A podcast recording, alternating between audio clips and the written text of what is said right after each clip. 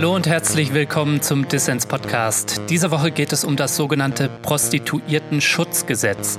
Vor zwei Jahren ist es in Kraft getreten. Seitdem müssen sich SexarbeiterInnen unter anderem registrieren, das heißt einen Hurenpass zulegen.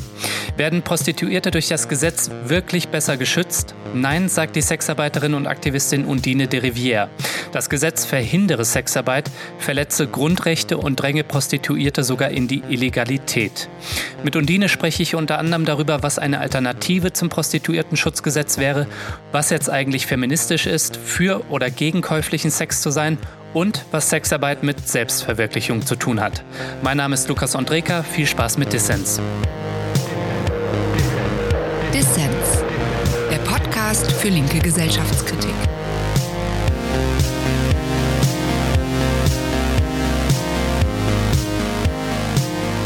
Undine, schön, dass du beim Dissens-Podcast dabei bist.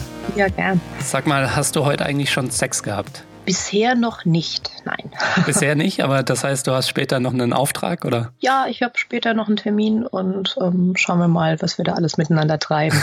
Du hast ja nämlich einen besonderen Beruf oder einen Beruf, der für viele Menschen etwas Besonderes ist. Du bist Prostituierte bzw. Sexarbeiterin. Hm. Was machst du denn genau?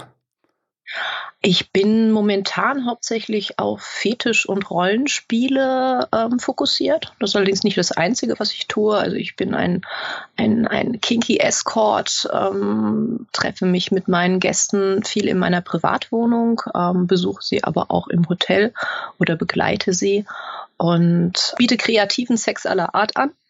Das heißt, ähm, von Materialfetischen über diverse Rollenspiele bis hin zu den Dingen, die man so unter klassischer Dominanz versteht. Ich bin mhm. aber definitiv keine Domina, sondern ich habe mit meinen Gästen auch Sex und manchmal bin ich auch diejenige, die den Hintern versohlt bekommt in Rollenspielen mit umgekehrter Rollenverteilung. Mhm. Und Dine, du bist seit 25 Jahren Sexarbeiterin.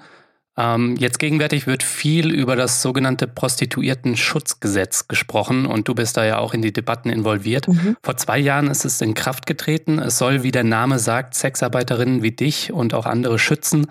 Macht es das denn?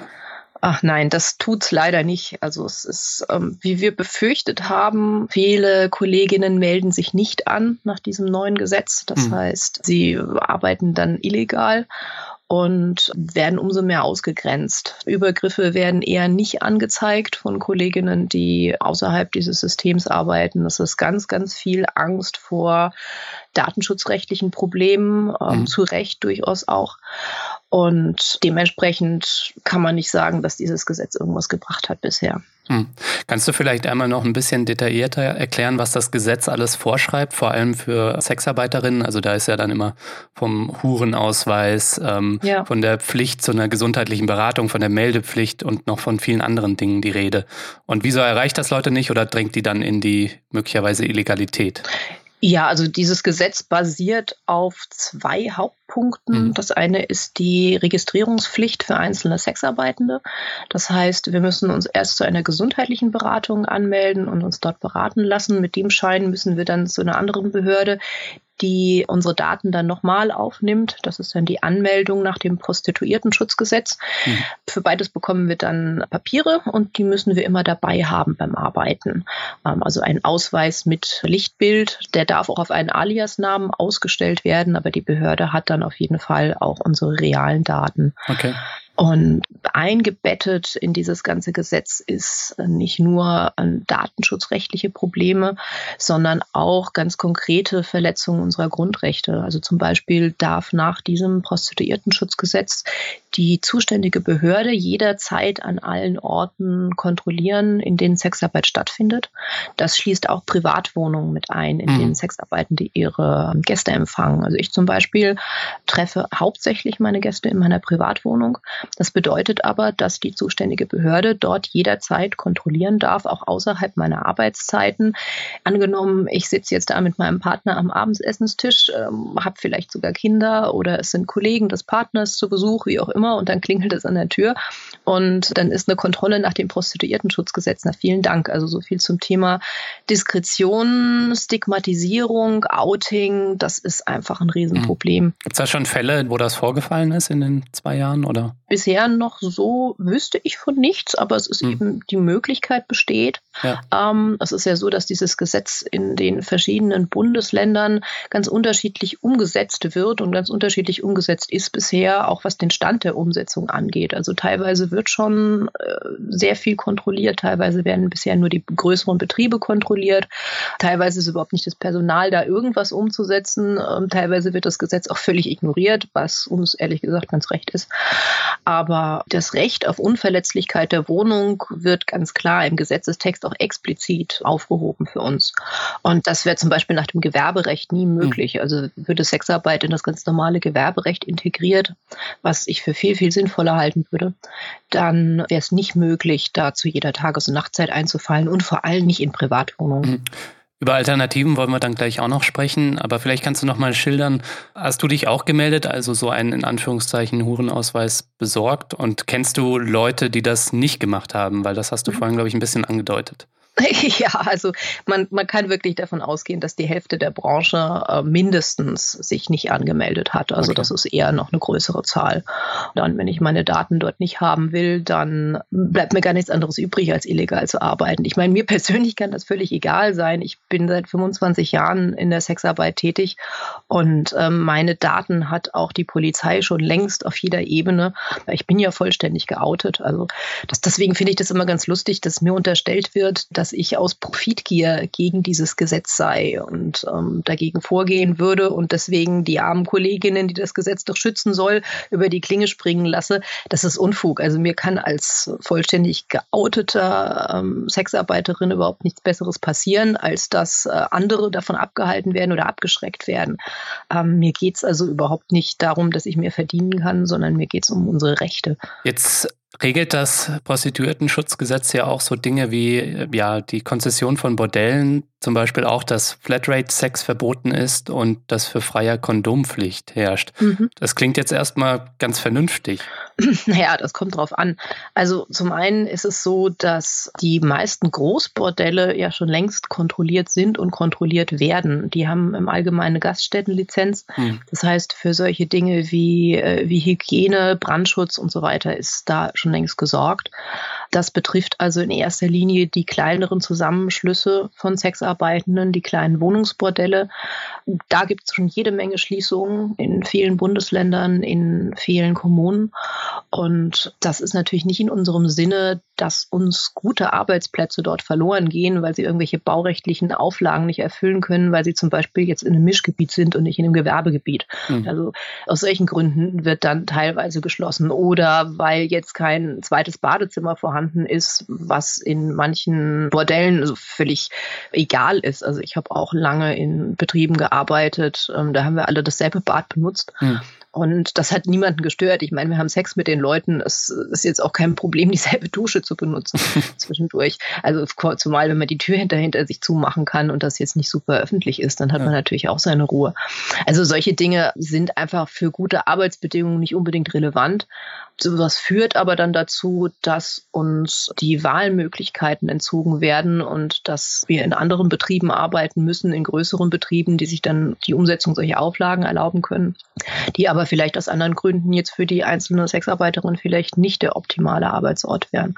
Also das ist das eine, dass eben nicht wirklich genau überall dorthin geschaut wird, was sind eigentlich überhaupt gute Arbeitsbedingungen und was brauchen wir eigentlich wirklich. Zum Zweiten die Kondompflicht, ja, das, das klingt auch so schön, aber die Frage ist, wie wird sowas überprüft? Also entweder es wird gar nicht überprüft, dann brauchen wir so ein Gesetz auch nicht. Und dort, wo es überprüft wird, wir haben das jetzt zum Beispiel in, in Bayern schon lange gehabt, nach der bayerischen Hygieneverordnung bestand auch eine Kondompflicht. Mhm.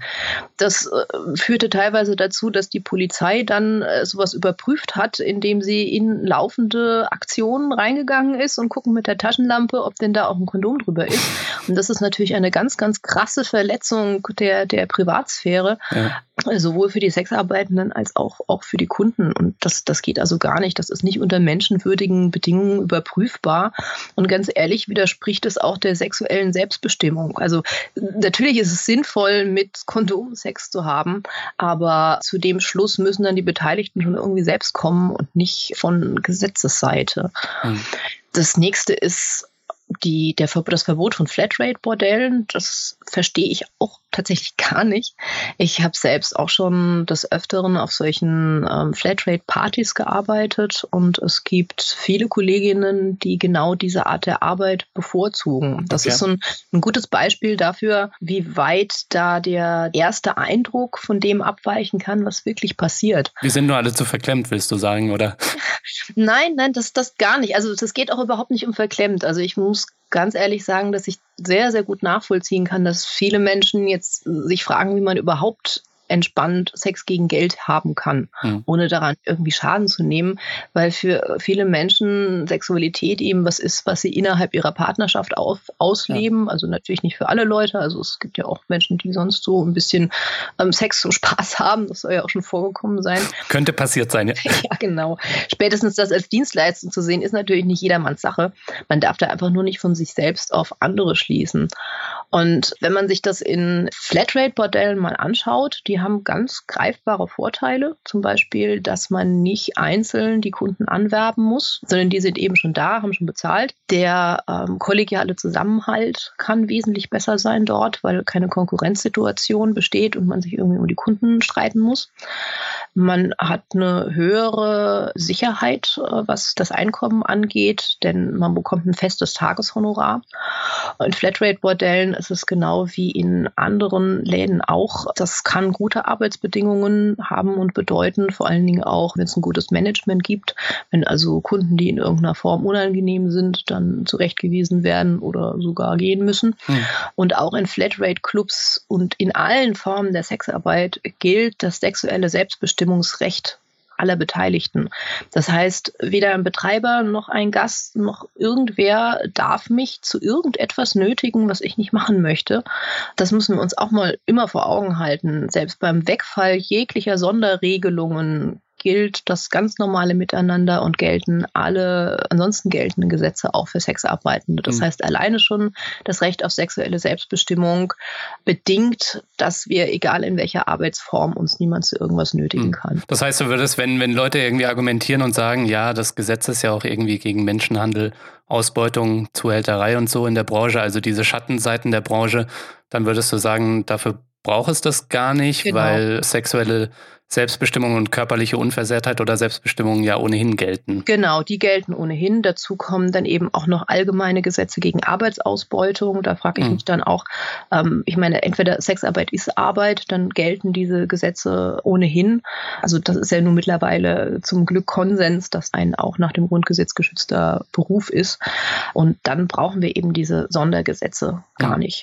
Ist es eigentlich so, dass Sexarbeiterinnen in Deutschland das Gesetz irgendwie geschlossen ablehnen? Oder kennst du auch Leute in der Branche, die es gut finden? Also ich kenne auch einzelne Kolleginnen, die das gut finden, allerdings tatsächlich eher aufgrund dessen, dass es der Konkurrenz mehr schadet als ihnen selbst. Okay. Das heißt, dass es die ganzen ja, anderen Kolleginnen, die sich vielleicht nicht anmelden wollen, aus welchen Gründen auch immer, aus dem Markt drängt, was natürlich auch nicht der Fall ist. Die arbeiten dann eben nur illegalisiert, aber es ist schon eine gewisse Kultur entstanden, dass auch irgendwelche anderen Betriebe denunziert werden. Haben die denn jetzt überhaupt auch eine Genehmigung, wenn ich mir eine holen musste und so weiter?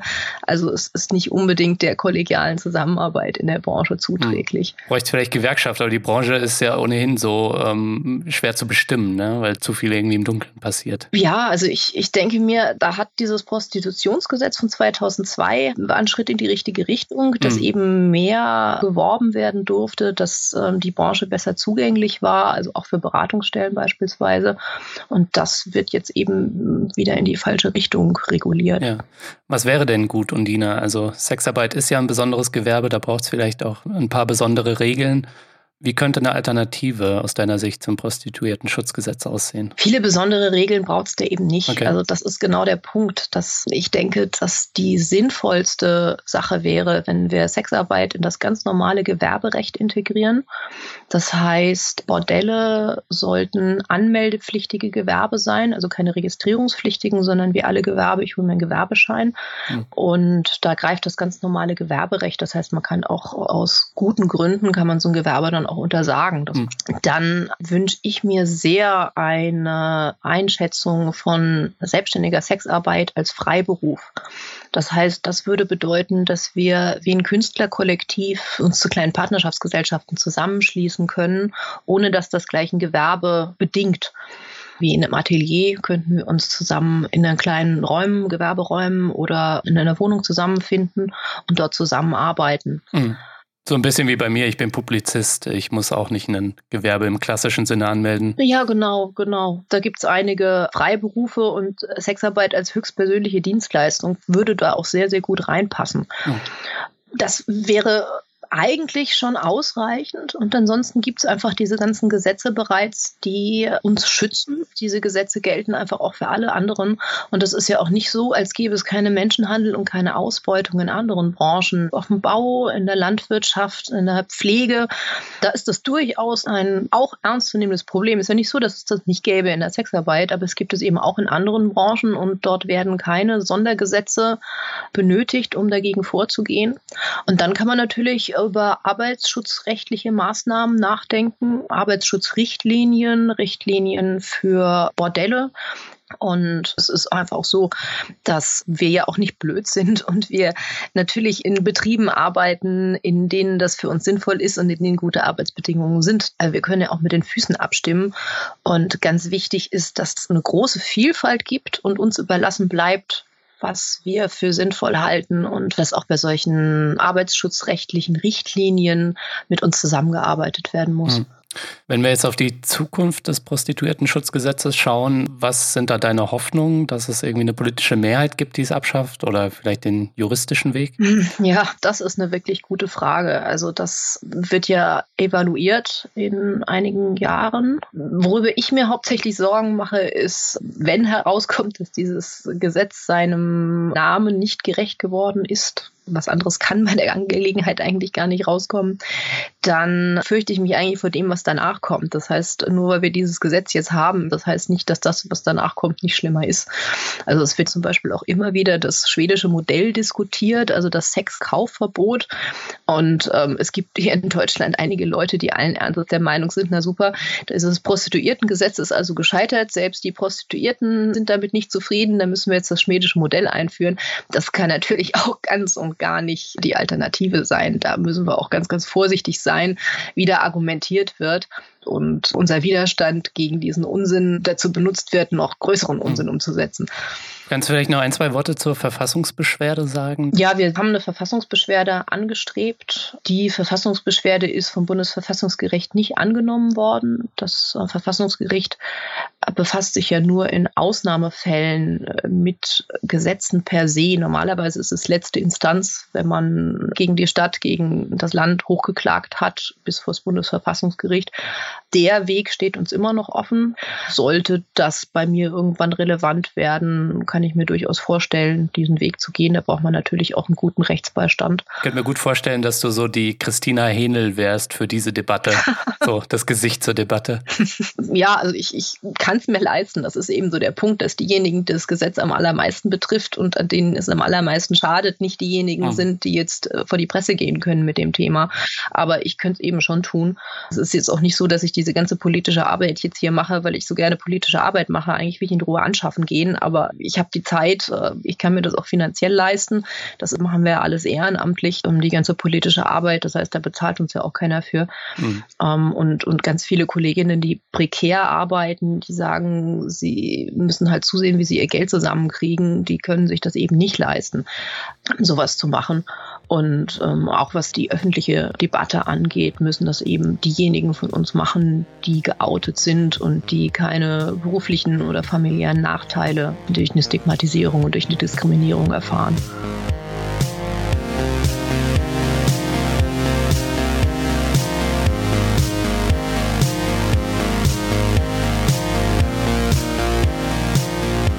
An dieser Stelle geht wie immer mein Dank an alle Menschen, die Dissens unterstützen. Mehr als 60 Fördermitglieder supporten Dissens mit ihrem hart verdienten Geld, damit ihr alle da draußen gute Ideen hören könnt. Damit wir Dissens wirklich auf stabile Beine stellen können, brauchen wir einige Menschen mehr, so etwa 500 Fördermitglieder. Wenn dir Dissens gefällt und du möchtest, dass es diesen Podcast weiterhin gibt, dann werde doch auch Fördermitglied. Helfen kannst du schon mit 2 Euro im Monat. Alle Infos hierzu gibt es auf der Internetseite dissenspodcast.de, der Link auch in den Show Notes.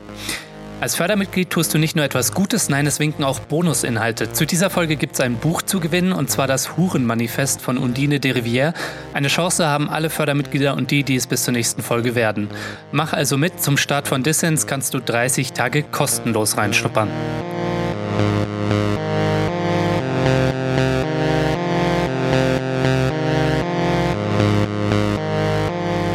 Ihr hört den Dissens-Podcast. Zu Gast ist Undine de Rivière, Sexarbeiterin und Aktivistin in der Hurenbewegung. Undine, lass uns ein bisschen über Persönliches reden. Du bist studierte Physikerin. Mhm. Warum bist du eigentlich nicht die nächste Marie Curie geworden? Warum hast du dich für die Sexarbeit entschieden? Ja, ich habe das Studium angefangen in der Phase, in der ich dachte, ich möchte eigentlich gar nicht so viel mit Menschen zu tun haben. Das hatte ich auch mal, sondern mich lieber in irgendeinem Labor verkriechen fand das auch alles sehr, sehr interessant und sehr spannend, habe mein Studium auch abgeschlossen, habe allerdings während des Studiums einen Kommilitonen kennengelernt, der Kunde in Peepshows war damals, also in solchen Strip-Lokalen. Mhm. Und das fand ich so spannend, dass ich ihn genötigt habe, mich mitzunehmen, bin dann dort mit dem Personal ins Gespräch gekommen und hatte kurz drauf dann einen neuen Nebenjob, was ähm, als studentischer Nebenjob sich wirklich super geeignet hat, weil ich dann an ein bis zwei Wochenenden im Monat Monat so viel verdient habe, wie ich dann brauchte und nicht wie andere Kolleginnen oder Kommilitoninnen dann äh, ewig am Kellnern mir die Nächte um die Ohren geschlagen habe und dann nicht fit genug war zum Studieren. Hm. Und dann hat mir das so viel Spaß gemacht, dass ich am Ende meines Studiums mir ernsthaft überlegen musste, was machst du jetzt? Und dann war es einfacher zu sagen, ich probiere mal eine Weile Sexarbeit in Vollzeit aus und habe nach einem Jahr festgestellt, es liegt mir und vielleicht sind die Menschen doch alle gar nicht so furchtbar, wie ich dachte. Und bin dann dabei geblieben. Also nicht, weil ich von der Physik weg wollte, die finde ich nach wie vor ganz interessant, sondern weil ich gemerkt habe, ich habe ein Talent dafür, es macht mir Spaß, ich kann dort meine persönlichen Interessen, meine eigene Sexualität auch einen Teil mit ausleben und ja, und dann bin ich dabei geblieben. Mhm. Habe unterschiedliche Formen der Sexarbeit ausprobiert und bin dann nach wie vor jetzt sehr viel in diesem Fetisch- und Rollenspielbereich tätig. Mhm. Weil du sagtest, du magst nach wie vor die Physik. Betrachtest du deine Sexarbeit manchmal durch die Brille der Physikerin oder spielt das überhaupt keine Rolle für dich? Ich scherze manchmal, dass ich, wenn ich irgendjemandem mit der Peitsche den Hintern versohle, ich kinetische Energie in Deformationsenergie umwandle. Aber das ist wirklich. Rote Flecken auf dem Popo, ja. Ich denke, in der, in der Auswahl meiner Zielgruppe, ich habe sehr, sehr viel mit Leuten zu tun, auch die sehr viel denken, manchmal ein bisschen überanalysieren und dann Probleme haben, vom Denken ins Fühlen zu kommen.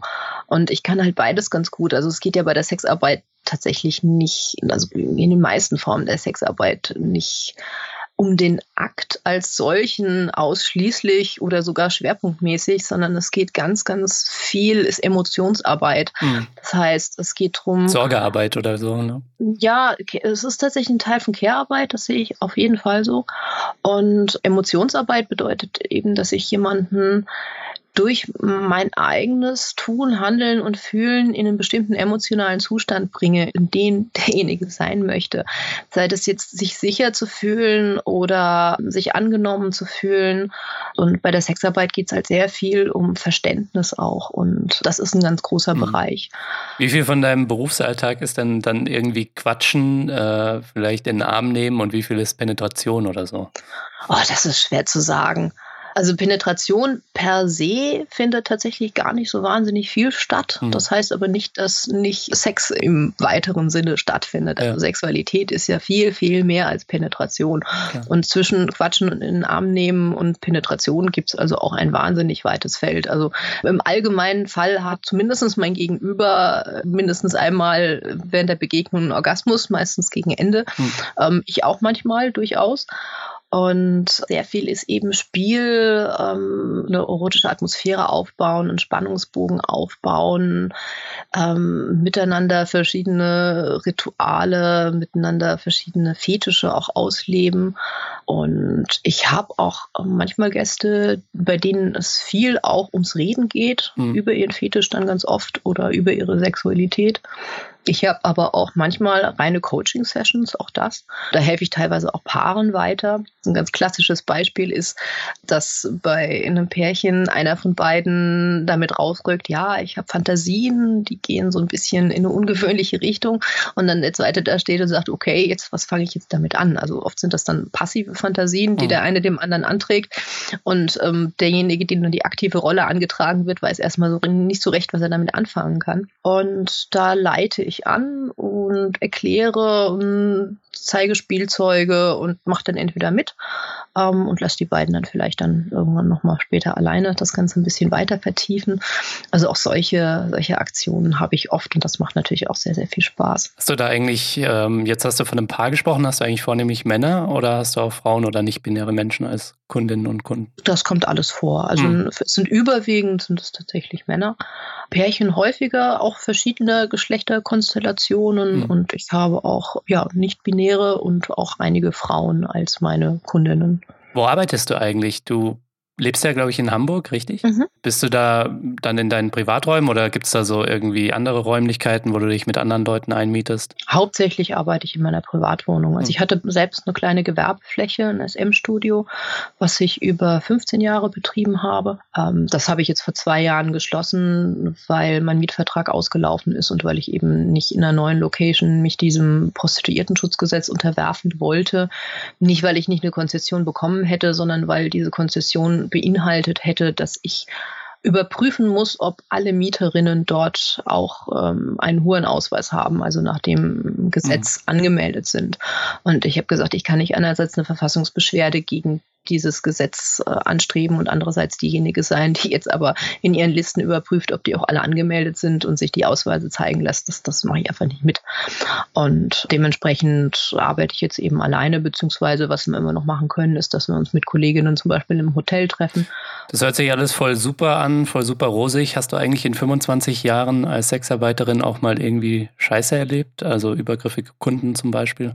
Also ich selbst habe noch nie irgendwas erlebt, was ich nicht verbal verbal hätte deeskalieren können. Das war immer so, hm. dass wenn mal jemand über, im Überschwang war in irgendeiner Form und da über Grenzen gegangen ist, ich gesagt habe, so stopp, jetzt reicht's, dann ähm, hier nicht weiter, dann hat das bisher immer gereicht. Das liegt natürlich auch daran, welches Niveau kann man arbeiten. Also ich habe immer in Bereichen gearbeitet, die legal möglich waren. Ganz schwierig ist es natürlich für Kolleginnen jetzt. Ich sehe das hier. Also ich arbeite in Hamburg, in St. Georg. Hm. Und ähm, das ist Sperrgebiet. Das heißt, das ist nach einem dieser zahlreichen Sondergesetze, darf dort nicht auf der Straße angeworben werden. Und es gibt zusätzlich eine weitere, äh, ein, ein weiteres Gesetz, das ist die sogenannte Kontaktverbotsverordnung, die untersagt es, der äh, Nachfragerseite Kontakt aufzunehmen. Das heißt, es ist den Sexarbeiterinnen verboten, an der Straße zu stehen und es ist den Kunden verboten, Sexarbeitende dort anzusprechen. Diese Gesetze führen aber dazu, dass die Anbahnung ganz schnell vonstatten gehen muss. Das heißt, es findet trotzdem statt, aber man muss husch husch möglichst fix ähm, sich einig werden und dann zusammen im Stundenhotel verschwinden. Und sowas führt natürlich viel, viel mehr zu Übergriffen, weil vorher das Kundenscreening nicht vernünftig laufen kann. Und das ist ein gutes Beispiel dafür, wie repressive Gesetze zu einer größeren Verletzlichkeit von Sexarbeitenden führen. Wie ist das eigentlich äh, von der Kohle her? Also du bist ja selbstständig, verdient man da gut als Sexarbeiterin? Also mhm. ich stelle mir das ja so ein bisschen vor mit der Sexbranche, das ist gefühlt für mich, aber ich weiß darüber auch so wenig, so ein bisschen wie mit Bestattungsunternehmen. Gestorben wird immer und Sex wollen die Leute auch immer. Hast du mal irgendwie auch wirtschaftlich schwierige Phasen durchlebt oder ist das Geschäft eigentlich immer gut? Also ich merke durchaus, wenn sich die Wirtschaftslage ändert. Okay. Grundsätzlich habe ich Mittelstandseinkommen, das allerdings mit einem überschaubaren Ausmaß an Arbeit.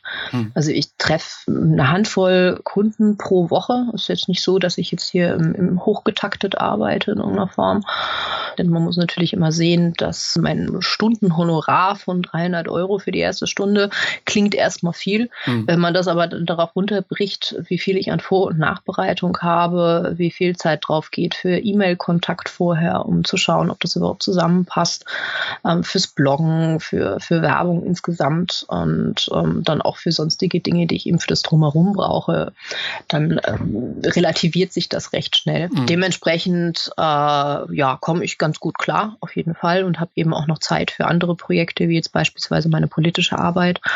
Ja, und ich merke aber natürlich auch manchmal, wenn sich wirtschaftlich was ändert. Also ich hatte vor einigen Jahren in der Wirtschaftskrise, hatte ich durchaus auch mal eine ganze Phase recht wenig zu tun. Das war nicht so schön, hm.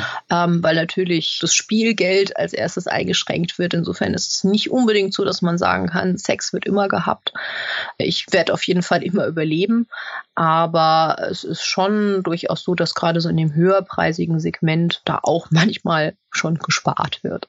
Genug Kohle auf der Kante zu haben, ist natürlich gut, also ökonomisch selbstbestimmt leben zu können. Aber viele machen ihren Job ja auch, weil er ihnen irgendwie ein bisschen Sinn gibt, also so die Stichwort Selbstverwirklichung.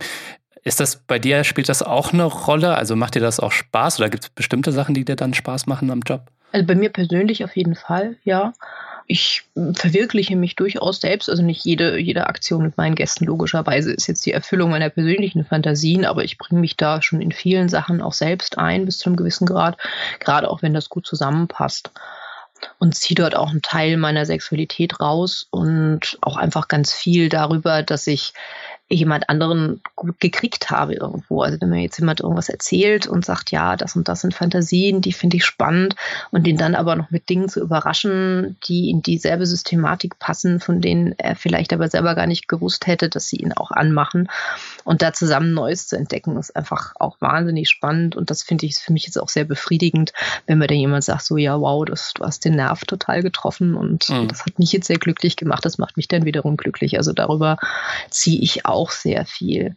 Was ich allerdings mhm.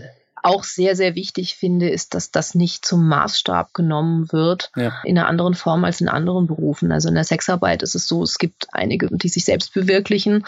Es gibt einige, die finden das ganz ätzend, haben aber keine oder sehen keine Alternativen dazu. Und es gibt ein ganz weites Mittelfeld, für die es halt einfach ein Job ist und die ihren ja. Beruf machen, wie sie auch einen anderen Beruf machen würden.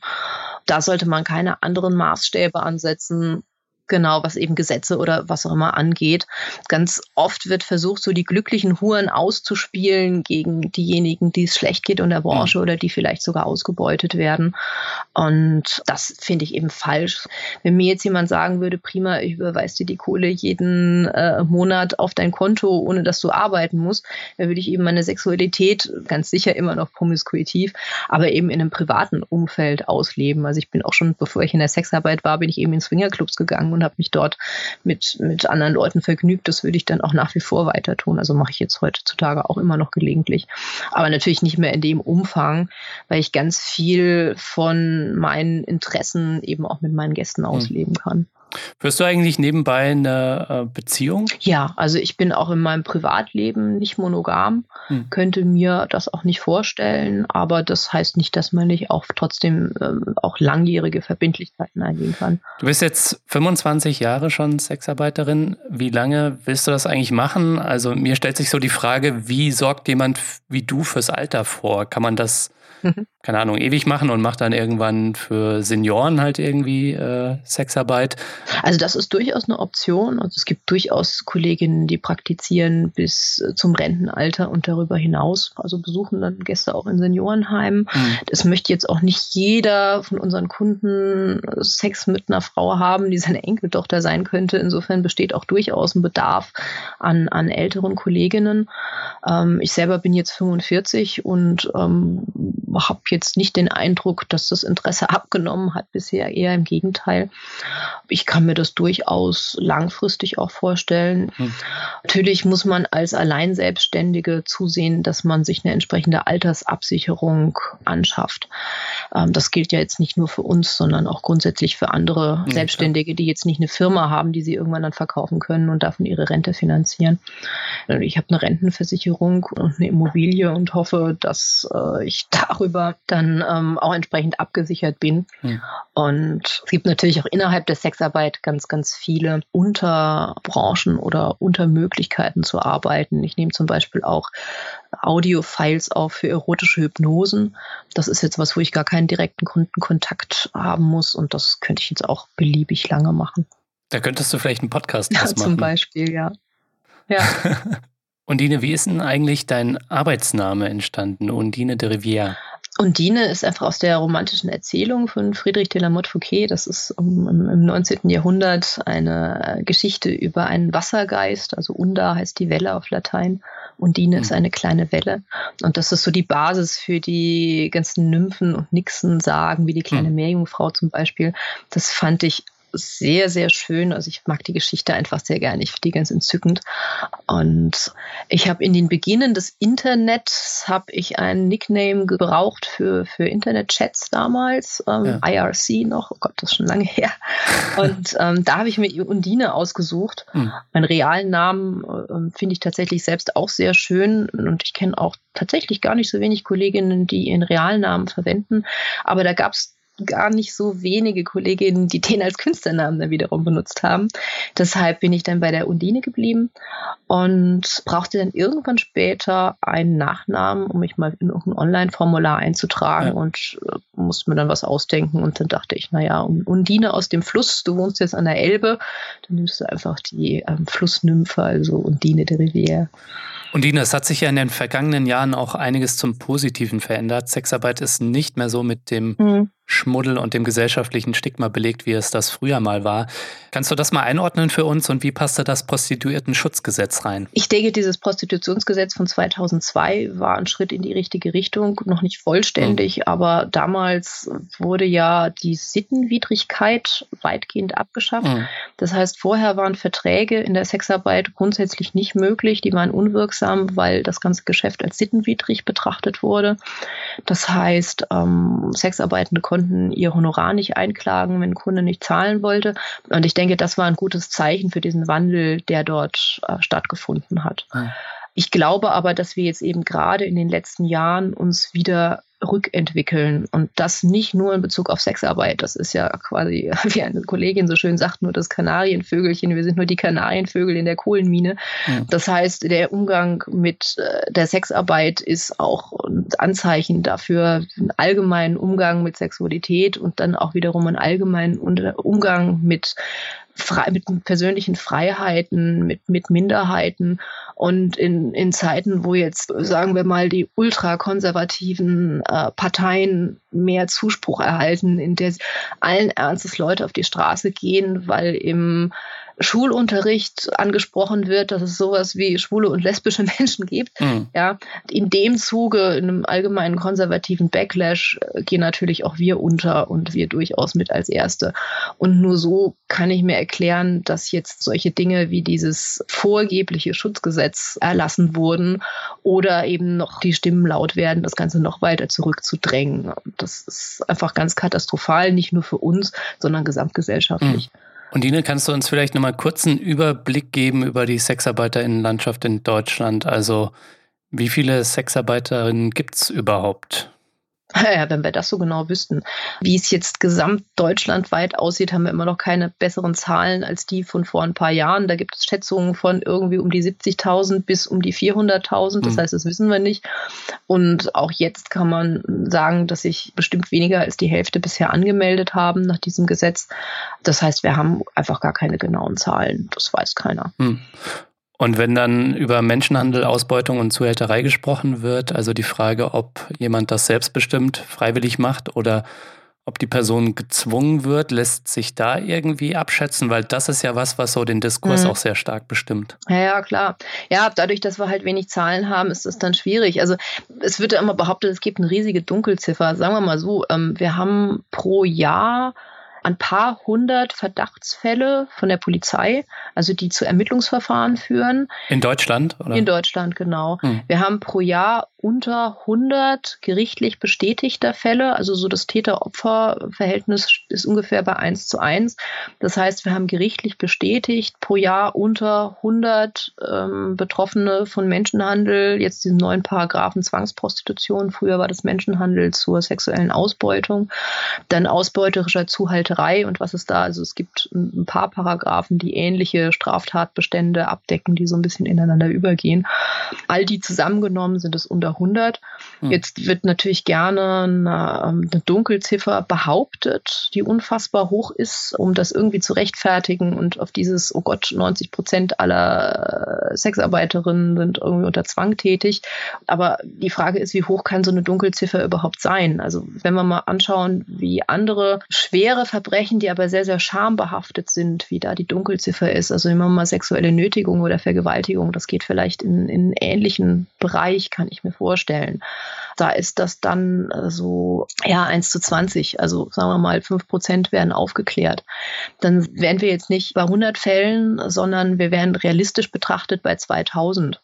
Und wenn wir uns anschauen, was irgendeine Zahl sein könnte, wie viele Sexarbeiten in Deutschland tätig sind, sagen wir mal, es gibt 200.000, dann sind wir bei 2000 Fällen, real sind wir bei einem Prozent. Hm. Das ist also ein Rechenbeispiel, aber bessere Zahlen haben wir nicht. Und das heißt, das Problem ist vorhanden, zweifellos, das möchte auch niemand irgendwie schönreden, aber es ist jetzt nicht so, als wäre das in einem riesigen Ausmaß vorhanden in der Branche. Also es ist nicht so, dass ein Prozent Betroffene jetzt ein Grund wären, so ein neues Sondergesetz hm. zu erschaffen, was eben nicht mal diese Fälle dann tatsächlich äh, ans Tageslicht bringt. Hm. Also dieses Gesetz ist nicht nur ähm, nicht wirksam, es wäre selbst, wenn es wirksam wäre, wäre es völlig unverhältnismäßig. Also teilweise werden jetzt einzelne Fälle, in denen in solchen Beratungsgesprächen Leute sich offenbart haben mit einer tatsächlichen Zwangslage in irgendeiner Form, die sich vielleicht ansonsten nicht Kontakt zu dieser Behörde hätten. Da kommen solche Sprüche wie, wenn es nur eine Frau geholfen hat, ähm, ja super, dann machen wir doch eine allgemeine Ausgangssperre für alle Menschen ab 22 Uhr. Das wird sicherlich einiges an Verbrechen verhindern, aber das macht die Sache noch lange nicht verhältnismäßig. Und so ähnlich ist es mit diesem Gesetz eben auch. Das heißt, wir haben keine genauen Zahlen. Wir können Sachen raten und Sachen schätzen und das ist die beste Schätzung, die ich abgeben kann.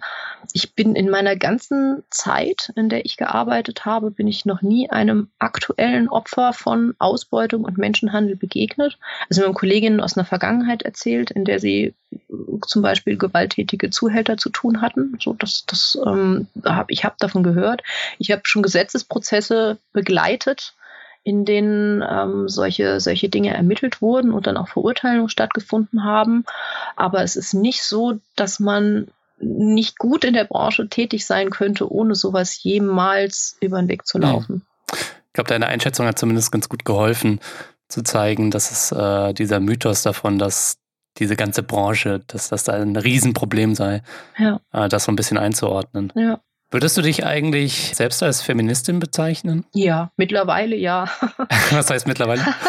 ja, ich habe, also meine, meine Mutter war eine Emma-Leserin damals in, also in meiner Jugend und ich bin durchaus auch mit diesen Dingen und mit diesen Werten aufgewachsen ähm, war da auch durchaus mit konform eine ganze Weile und hatte dann aber den ersten Clash, als ich so mein Coming Out hatte, auch als Sadomasochistin selbst. Ähm, also überhaupt mhm. mit, mit äh, Männern Sex zu haben und dann auch noch in, in unterschiedlicher Rollenverteilung, also auch selbst äh, manchmal in der submissiven Rollenverteilung, das war undenkbar für den Emma-Feminismus, mhm. der sowieso ziemlich sexfeindlich ist. Und dann, was sowas angeht, musste ich mir jetzt anhören, ich sei vom Patriarchat Gehirn gewaschen. Mhm. Und damals habe ich dann sehr gebrochen mit dem Feminismus. Mhm. Ja, und erst als ich dann später dann den sexpositiven Feminismus kennengelernt habe, in dem es auch klare Werte gibt, dass mein Körper wirklich mir gehört. Also nicht nur dieses, mein Bauch gehört mir, mhm. wie es in der Abtreibungsdebatte lang der Fall war, sondern mein, mein Körper gehört mir, meine Geschlechtsteile gehören mir und ich kann meine Sexualität so ausleben, wie ich das mit anderen einvernehmlich vereinbare. Ja. Damit konnte ich mich dann auch wieder selbst als Feministin bezeichnen. Und es ist ganz klar, dass für mich das Recht auf sexuelle Selbstbestimmung mit einschließt, dass die Beteiligten gemeinsam entscheiden dürfen, unter welchen Bedingungen sie diese sexuelle ähm, Begegnung äh, eingehen wollen. Und dann kann eine dieser Bedingungen auch sein, dass ich sage, ich möchte gern dafür bezahlt werden. Und wenn der andere sagt, okay, ich bezahle dich dafür, dann ist das eine legitimes hm. Ausleben meiner sexuellen Selbstbestimmung.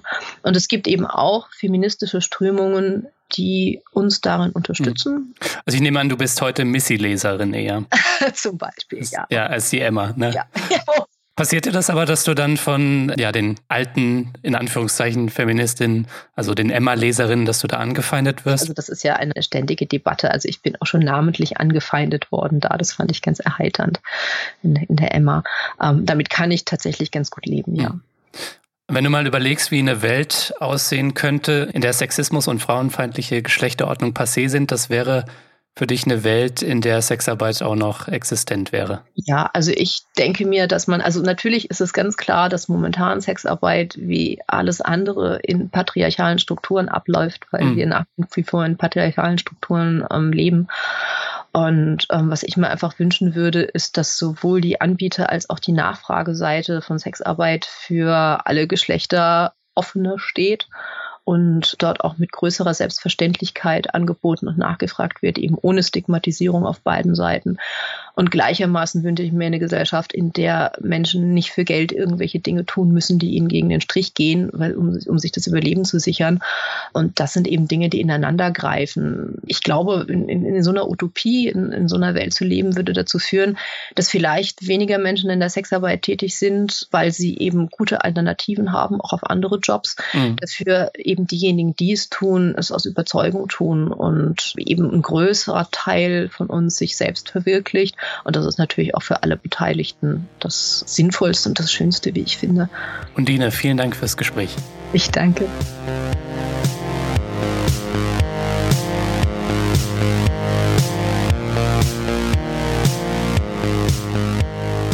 Das war der Dissens-Podcast für diese Woche. Zu Gast war Undine de Rivière, Sexarbeiterin und Aktivistin der Hurenbewegung. Sie hat im Heine Verlag das Buch Mein Hurenmanifest veröffentlicht. Wenn ihr Fördermitglied von Dissens seid oder es werdet, dann habt ihr die Chance, das Buch zu gewinnen. Denn vergesst nicht, Dissens braucht eure Unterstützung. Wenn ihr wöchentlich informative Gespräche wollt und wenn ihr es euch leisten könnt, dann sponsort diesen Podcast. Das geht schon ab 2 Euro im Monat. Ihr wollt mehr von Dissens, wie ihr Dissens abonnieren könnt. Dazu gibt es alle Infos auf dissenspodcast.de. Außerdem freue ich mich natürlich über Kommentare und Anregungen. Danke fürs Zuhören und bis nächste Woche. Bye.